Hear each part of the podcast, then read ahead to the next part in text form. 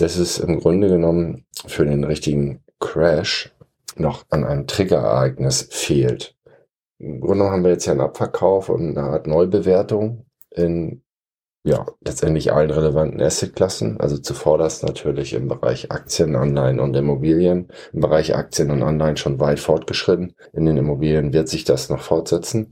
Und was wir bisher aber tatsächlich noch nicht hatten, ist ähm, ein Ereignis, das einen wirklichen Crash auslöst. Also wirklich ein relativ kopfloses Pauschalverkaufen. Und zwar jetzt nicht mal ein, zwei Tage, äh, sondern wirklich in erheblichem Umfang. Und das ist äh, gut für uns alle. Das ist gut für vorausschauend agierende Investoren, weil wir dadurch die Möglichkeit haben, natürlich die Portfoliostrukturen auf das einzustellen, was noch kommen wird. Und einige der Dinge, die kommen werden, die sind meines Erachtens äh, selten so absehbar gewesen wie im Moment. Ja, das sage ich jetzt.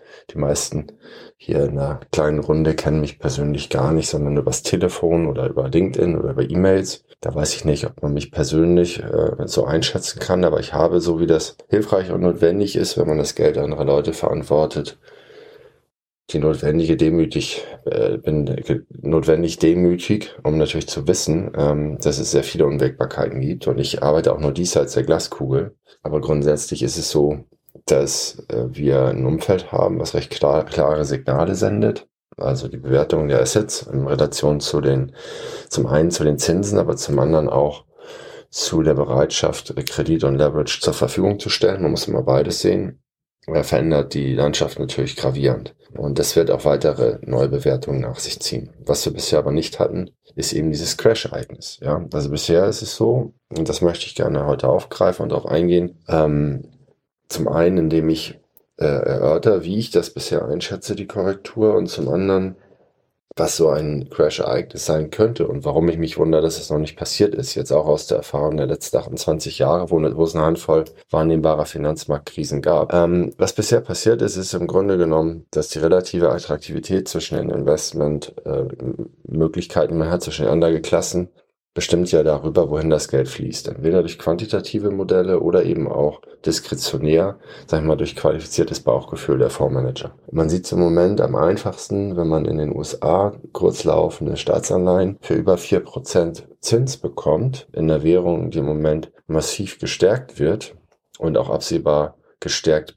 bleiben wird, also in einem Umfang, der mir viel Sorgen macht inzwischen. Da gehe ich an anderer Stelle nochmal ein, äh, drauf ein. Ähm, dann muss man sich natürlich fragen, warum sollte ich eine Immobilie kaufen, die illiquide ist, die, sag mal, eine lange Kapitalbindung tendenziell hat ähm, und in der noch nicht so viel eingepreist ist. Das ist also an dem Beispiel jetzt einfach einer kurzfristigen Staatsanleihe, die ähnlich rentierlich läuft wie im Moment manche Immobilieninvestments. Der Unterschied, der liquideste Markt der Welt, den es gibt, im Vergleich zu einem illiquiden mit einer vergleichbaren Renditeaussicht, also, und dadurch verschieben sich im Moment die Gelder, weil die Zinsen so enorm steigen.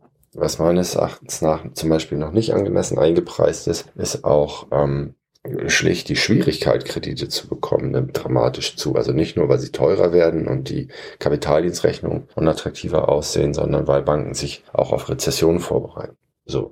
Und das ist jetzt, sagen wir, das ganze Thema Zins ist jetzt zunehmend eingepreist und letzte Woche hat man das wunderbar sehen können, dass es eigentlich nur darum geht im Moment, also nur heißt also nahezu nur darum geht, weil letzte Woche hatten wir wieder dieses Phänomen, gute Nachrichten sind schlechte Nachrichten. Ja, wir hatten Ende der Woche, hatten wir äh, die Arbeitsmarktdaten in den USA und dann sind die doch tatsächlich zu gut ausgefallen und der Markt hat vorher aufgebaute Gewinne wieder abgegeben. So, das ist vielleicht jetzt in dieser Runde der schon Börsenerfahrenen und Experten nicht so überraschend, aber es ist, wenn man da mal in die Helikopterperspektive geht und drauf schaut, schon ein dickes Ding. Ja, es hilft uns aber eine Sache zu erkennen, nämlich, dass im Moment wirklich nur die Notenbank gespielt wird und nur das Zinsniveau und die Liquidität im Markt.